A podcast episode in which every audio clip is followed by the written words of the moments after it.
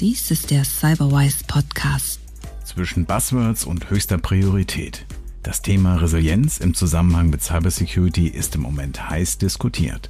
Mit meiner wunderbaren Gesprächspartnerin Milena habe ich hinter die Kulissen geschaut. Entstanden sind drei wundervolle Sessions, die jeweils einen spannenden Aspekt des Themas aufnehmen und viele Denkanstöße für CISOs liefern. Zum Beispiel, ist Resilienz nur ein Thema des Vorbeugens? Ist Resilienz ein Thema der Technik?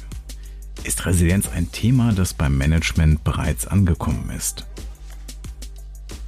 Heute Teil 2, die Awareness-Lüge.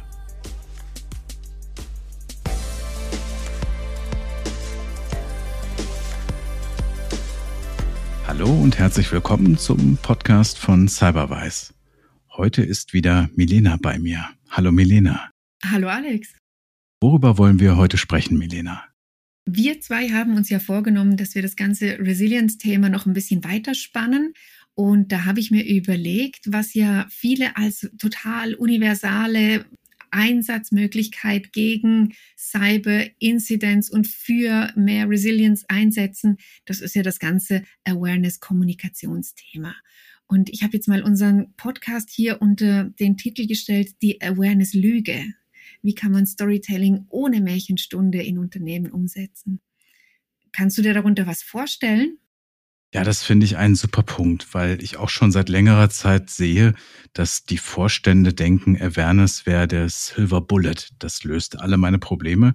Und es wird ja auch so verkauft. Wenn ich mir jetzt die Studie des World Economic Forums anschaue, steht dort, dass 95 Prozent der Cybersecurity Incidents durch Menschen verursacht werden. Und das würde ja bedeuten, wenn ich eben die Awareness steigere, dass ich um bis zu 95 Prozent sicherer werden kann. Das zweifle ich an.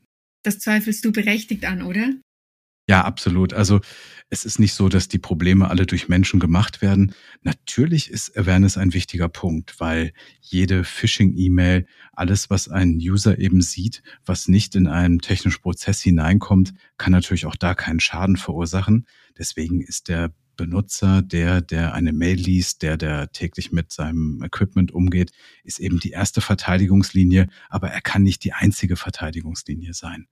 Also wenn Unternehmen schlechter drin sind, ihre IT- und Security-Prozesse zu betreiben, wenn sie also vier Wochen brauchen, um ein kritisches ähm, Sicherheitsupdate einzuspielen und dann Opfer von einem Angriff werden, weil jemand in einer E-Mail, die eben sehr gut gemacht ist und ihm vorgaukelt, dass dort ein Bewerber ist oder eine wichtige Behörden-E-Mail oder so etwas auf einen Anhang klickt mhm. und dann mhm. infolgedessen wegen einem vier Wochen alten kritischen Security-Bug das Unternehmen infiziert, ist das aus meiner Sicht nicht mehr die Schuld des Anwenders. Genau, wir haben uns da so eine ganz einfache Coping-Strategie festgelegt, die total, die, die kein Silver Bullet sein kann. Also man sagt Resilience und der zweite Satz ist Awareness und der dritte Satz ist Phishing und nachher haben wir das Gefühl, wir haben die ganze Cyber Security in den Griff bekommen. Und ich finde ganz wichtig, was du sagst, das Zusammenspiel zwischen Mensch, und IT oder Technologie und dann aber auch dem ganzen Verhalten, das muss einfach aufeinander abgestimmt werden und dann erst können wir Cybersecurity in Unternehmen erlebbar machen. Dennoch, ich glaube, dass der ISO-Standard Awareness Kommunikation fordert, hat ja seine Berechtigung. Wo kommt das her? Woher kommt das Bedürfnis, über Cybersecurity zu sprechen im Zuge einer Sicherheitsstrategie? Es ist natürlich so, dass Phishing-E-Mails heute das größte Einfallstor sind. Also der Benutzer, der dann jeden Tag seine E-Mails liest und für den dann vielleicht auch sein Angriff zugeschnitten ist, ist auch der Erste, der ihn verhindern kann. Mhm. Allerdings fällt es den meisten Benutzern sehr schwer. Und das sind einfach auch technische Unzulänglichkeiten, die wir haben. Eben, es liegt daran, dass weite Teile von E-Mail eben sehr, sehr alt sind im Standard und dass da eben noch nicht das Thema Security mit hinein definiert wurde. Mhm. Und deswegen wenn dann eine E-Mail kommt, die von einem Versender kommt, von dem ich denke, dass ich ihn kenne, aber in Wirklichkeit steckt eine andere E-Mail-Adresse dahinter. All das sind technische Probleme, die der User eben nicht sofort erkennen kann. Er muss dann auf mehr Anzeichen achten. Und wenn ich ihm erkläre, wie er so eine Mail erkennen kann, wie er dafür sorgen kann, dass er eben kein Opfer wird, ist das auf jeden Fall eine sehr gute Sache. Aber es bezieht sich ja nicht nur auf das Thema E-Mails und Phishing-Mails, die ich bekomme. Das mhm. hat ja auch noch mehr Faktoren, also zum Beispiel, was gebe ich denn an Informationen über meine Arbeit, über meine Position nach außen und wie einfach mache ich es jemandem, eine auf mich zugeschnittene Phishing-Mail zu schicken, auf die ich dann vielleicht auch hereinfallen würde. Also von daher, man sieht auch immer wieder, dass Leute zum Beispiel ihre Firmenausweise fotografieren, wenn sie ihren ersten Arbeitstag haben, ganz stolz sind und sagen, ich bin jetzt Mitarbeiter bei Unternehmen XY. Und dann ist es natürlich ein leichtes, so eine Kopie dieses Ausweises zu erstellen, auszudrucken. Und da fängt schon das Thema Awareness an, dass ich eben Informationen, die für mein Unternehmen kritisch sein könnten, nicht irgendwo an andere Menschen freigeben sollte, die sie dann die Lage versetzt, etwas damit zu tun, was schädlich wäre. Es ist eine cyberphysische Welt und die Schnittstellen, die entstehen, die uns schwach machen, sind meistens irgendwo in der Mischung zwischen physischem und zwischen Cyber. Natürlich kann ich wenn ich sehe, dass jemand auf LinkedIn etwas über seinen eigenen Werdegang postet, ihn schneller mit einer gezielten Phishing-Mail angreifen, weil ich etwas über ihn weiß und er sich dem vielleicht zwar bewusst ist gegenüber, aber der ist so stolz darauf, dass ich ihn, wenn ich auf dem Pfad erwische, mit einer guten E-Mail, dass ich ihn sofort angreifen kann. Die sozialen Medien verleiten einen ja heutzutage auch so sehr über sich und seine Arbeit zu sprechen. Man möchte ja dazugehören, man möchte ja immer wieder zeigen, was man kann, was man erreicht hat und so weiter weiter. Und von dem her, ich mag sehr, sehr gut verstehen, dass man sich über LinkedIn oder meinetwegen auch über einen WhatsApp-Status sich über sich selber äußert. Glaubst du, dass die heutige Awareness-Kommunikation diese Themen aufgreift, dass die Leute bewusster mit dem Veröffentlichen ihrer Daten umgehen? Oder glaubst du, dass Awareness-Kommunikation einfach auch noch so ein bisschen hinterherhinkt und eben noch die Indikatoren wie schaut euch mal die E-Mail-Adresse an, macht einmal ein Mouse-Over über den Link. Glaubst du, dass sich Awareness-Kommunikation hauptsächlich noch mit diesen kleinen Tipps auseinandersetzt? Also wenn ich so eine so ein Awareness-Programm bei einem Dienstleister einkaufe und da so etwas Fertiges übernehme, was so gar nicht auf mein Unternehmen zugeschnitten ist, mhm. dann wird es ganz sicher von den meisten Leuten abgelehnt werden. Wenn ich dann noch den Standard-Test hinten dran mache, Multiple Choice, fünf Fragen, drei müssen richtig beantwortet werden, dann wird sich wahrscheinlich auch schnell herumsprechen, welche Klicks ich machen muss, damit ich durch diesen Test komme. Und da werde ich wenig erreicht haben. Ich muss es eben auf mein Unternehmen zuschneiden. Am besten würde ich es natürlich selber machen. Die meisten Unternehmen haben aber eben diese Ressourcen nicht und da bietet es sich an, mit Unternehmen zusammenzuarbeiten, aber diese Inhalte dann auch auf das eigene Unternehmen anzupassen, auf die eigene Situation.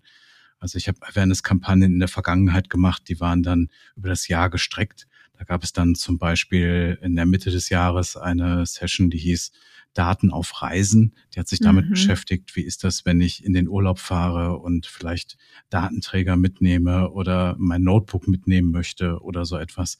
Wie gehe ich damit um? Also immer in die jeweilige Situation eingebettet, in so einen Lebensumstand, den man kennt und wo man sich auch gerade konkret fragt, wie sollte ich damit umgehen? Und das eben in verschiedenen Häppchen über das Jahr verteilt, so dass man wirklich etwas hatte, was auch einen, einen Mehrwert hatte in dem Moment und was ich mir dann auch wirklich zur passenden Situation zur Anwendung bringen konnte. Nicht, dass ich einmal im Jahr eine große Schulung mache und da sind ein paar Allgemeinplätze drin, nichts äh, anderen erzählen, nicht auf unbekannte E-Mails klicken. Damit werde ich nichts mehr erreichen.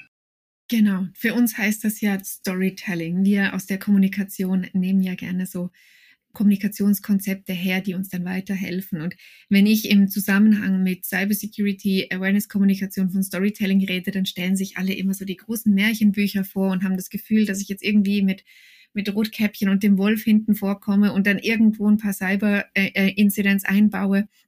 Und das geht's ja gar nicht, sondern es geht ja darum, dass wir den Empfänger der Nachricht abholen, da wo er heute steht, und auf die Reise nehmen und ähm, auf dem empathischen Layer sich ihm annähern. Ob das jetzt eine saisonale Annäherung ist, weil wir wissen, dass im Sommer alle in die Sommerferien gehen und hier und da auch ihre Datenträger mitnehmen, oder ob das eine andere Annäherung ist. Darüber muss man mit den Unternehmen sprechen und da muss man herausfinden, was möchte das Unternehmen schützen, wie kann der Empfänger das verstehen und wie kann ich ihm helfen, dieses Verständnis auch gekonnt einzusetzen.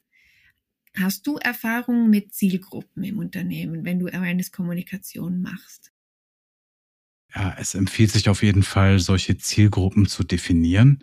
je nachdem, was ich für verschiedene Positionen im Unternehmen habe. Ich habe vielleicht Mitarbeiter, die haben sehr wenig Arbeit am PC, sondern die sind irgendwo in Werkshallen unterwegs oder die sitzen am Empfang oder machen andere Tätigkeiten. Die müssen sich weniger damit auseinandersetzen, wie es jetzt denn mit Surfverhalten im Internet aussieht am Arbeitsplatz. Das wird was sein, was sie typischerweise nicht machen.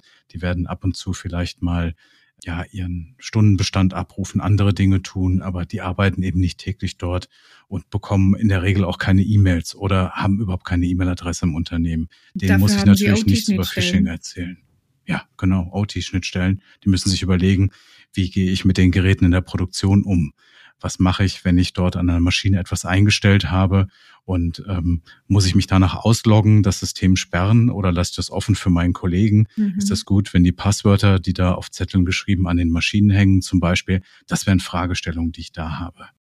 Und wenn ich doch aber nur einmal in der Woche oder einmal kurz am Tag auf meinen Computer zugreife, dann wäre wahrscheinlich auch die E-Mail nicht unbedingt das perfekte Mittel, um dieser Person eine Information zu vermitteln.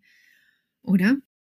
Absolut nicht. Auch diese typischen Awareness-Mails, die dann so alle paar Monate abgesetzt werden, wo dann eben irgendjemand etwas schreibt, üblicherweise der CISO, zu was sind denn aktuelle Bedrohungen, was haben wir denn gesehen. Man kann davon ausgehen, dass davon nur sehr, sehr wenig gelesen wird. Also nach der ersten Mail, die jemand empfangen hat, ist dann auch schnell eine Regel eingerichtet, die in so einen Ordner hineinzusortieren, wo man sie irgendwann, wenn man Zeit hat, nochmal lesen wird. Aber solche Angebote, die dann eben ja keine weiteren Maßnahmen zur Verfestigung haben. Ich glaube, die sind nahezu wirkungslos. Und was kann man stattdessen machen? Wie würdest du jetzt auf eine Gruppe Hardheads zugehen, um mit ihnen das Thema Cybersecurity zu besprechen? Wir haben einmal für die Mitarbeiter so in dem typischen Office-Kontext haben wir eine Kampagne gemacht, wo denn solche ähm, Würfel aus Pappe verschickt wurden. Die hat man also in der Hauspost gehabt, die konnte man zusammenfalten und dann wurde daraus ein kleiner Würfel und da standen dann die wichtigsten Security-Regeln drauf, wie ähm, gib dein Passwort nicht weiter und diese Würfel haben den Mitarbeitern Spaß gemacht. Die haben die auf dem Schreibtisch liegen gehabt. Damit haben die gespielt, während die telefoniert haben. Das hat dann dazu geführt, dass man diese Regeln eben gelesen hat und sie dann auch kannte. Und das war dann wieder ein Angebot, was angenommen wurde. Sehr gut. Hast du das Gefühl, dass wir immer über direkte Maßnahmen sprechen müssen in der Security Awareness Kommunikation? Also müssen wir immer sagen, wenn du klickst, dann gibt es einen Ransom-Vorfall oder können wir, können wir abstrahieren? Können wir andere Geschichten, andere Situationen mit einbeziehen? Können wir Sachen nehmen, die die Menschen vielleicht eher beschäftigen, als ob jetzt die Firma XY einen Ransomware-Angriff hatte oder nicht? Ja, zunächst also nur so ein Angst verbreiten im Sinne von, jetzt ist alles gefährlicher geworden, wir müssen noch mehr mit Angriffen rechnen, seid noch wachsamer, das wird wahrscheinlich nicht viel bewirken. Also mit einer Story zu kommen, die dann auch eine Maßnahme beinhaltet, also zu sagen, wir haben jetzt beispielsweise einen neuen Phishing-Button eingeführt und wenn euch eine Mail komisch vorkommt, einfach auf diesen Button klicken, dann schaut sich die Mail nochmal jemand an. Dann habe ich jemandem auch eine Möglichkeit gegeben zu reagieren, weil er bekommt eine Mail, er muss reagieren und er ist jetzt vielleicht ängstlich und weiß nicht, was er damit tun soll. Jetzt hat er aber eine Handlungsmöglichkeit und dann kann jemand anders im Unternehmen das prüfen, ob das eine Phishing-Mail war und damit vielleicht andere schützen, dass sie darauf klicken. Also generell nur Angst zu verbreiten oder nur zu erzählen, wie gefährlich alles ist, ohne auch Maßnahmen dazu an die Hand zu geben, wie ich damit umgehen kann, das finde ich den völlig falschen Weg für das Thema Awareness. Ich finde Wege sehr, sehr schön, die mit artverwandten Themen umgehen. Lasst uns doch mal gemeinsam über das Metaverse sprechen. Lasst uns über digitale Währungen sprechen. Lasst uns mal darüber sprechen, wie, wie Kinder mit dem Internet umgehen und über den Weg der indirekten Information auch direkte Information weiterzugeben. Ich mag das ganz gerne, weil es Hilfestellung, Befähigung und eben auch ein bisschen Warnung gleichzeitig ist. Mhm. Das kann immer nur ein Angebot sein. Man wird damit einige Leute erreichen. Viele werden sich aber sagen, ich mache sowieso schon meinen Arbeitstag hier in der Firma und der ist so vollgepackt mit Arbeit. Ich möchte mir jetzt nicht noch so eine ähm, umständliche Geschichte anhören. Ich möchte, dass mir jemand konkret sagt, was zu tun ist. Ich glaube, für die Menschen braucht man Lösungen, die sehr konkret sind, die sehr konkrete Maßnahmen haben. Und für die Leute, die mehr Informationen haben möchten, die fragen, warum ist denn sowas so, sollte man das Angebot auch größer machen? Das ist fantastisch zusammengefasst, denn was wir machen, wenn wir Erklärungskampagnen haben, dann geht es immer darum, die Art of Explanation zu vollziehen. Das gibt ein Buch von Lee Lefevre und der beschreibt wunderbar, dass man immer vom großen Ganzen ins Detail kommunizieren sollte, damit man je nachdem, wer in der Audience sitzt, auch alle mitnehmen kann. Und ich glaube, dass es in der Awareness-Kommunikation sehr, sehr stark zutrifft, dass man über das große Ganze, aber auch über das Detail sprechen muss und die Leute immer wieder mit, mit abholen muss, welchen Weg sie gerade gehen. Und da gibt's dann eben die großen Umstände, die draußen passieren und dann gibt's die einzelnen Maßnahmen, die auf mich, auf meinen Arbeitsplatz, auf mein Unternehmen zutreffen. Ähm, es gibt viele Unternehmen, die inzwischen auf Gamification setzen. Hier zieh mal eine VR-Brille an und geh mal da ein bisschen über, ähm, über Stolpersteinchen springen und dann wirst du mehr über Cybersecurity wissen. Was sind deine Erfahrungen damit? Also Gamification klappt in vielen Bereichen sehr gut. Ich kenne ein Unternehmen, die haben ein Spiel gebaut und mit diesem Spiel ist dann der Verantwortliche in die einzelnen Bereiche gegangen und hat dann in diesen Abteilungen das Spiel gespielt. Und das war dann, war was mit Fragen, mit Karten, mit Antworten, mit irgendwelchen Figuren, die man auf einem Brett bewegt hat. Und das hat halt funktioniert, weil es diesen, diesen Effekt ausgelöst hat, ich will besser sein als die anderen, ich will dieses Spiel gewinnen. Und dann haben Leute sich damit beschäftigt. Also Gamification, einfach den Spieltrieb auszunutzen und dieses Ich möchte gewinnen auszunutzen, das kann schon ein starker Motivator sein. Allerdings muss man es auch so einsetzen, dass es funktioniert. Also ich glaube, es gibt auch eine Menge schlechter Beispiele dafür. Man kann aber auch ganz anders solche Belohnungsprinzipien benutzen. Also ich kann zum Beispiel eine, nach einer Kampagne eine Verlosung machen für Leute, die eine, eine Karte ausfüllen vielleicht und dann gibt's vielleicht einen kleinen Sachpreis dafür und dann motiviere ich Leute auch so etwas zu tun. Also etwas, was an mehr appelliert als an, an diesen ersten Geist, ich muss für meine Firma alles richtig machen, funktioniert immer besser. Also statt an das Pflichtbewusstsein zu appellieren, auch nochmal diesen Spieltrieb mitzunehmen der Menschen, da werde ich immer mehr Menschen erreichen. Allerdings, ja, muss ich es gut machen und es muss auch den richtigen Anreiz liefern. Das kompetitive Mindset hast du jetzt schon ein paar Mal angesprochen in dem Zusammenhang. Ich glaube, dass das müssen wir tatsächlich mal so ein bisschen genauer anschauen.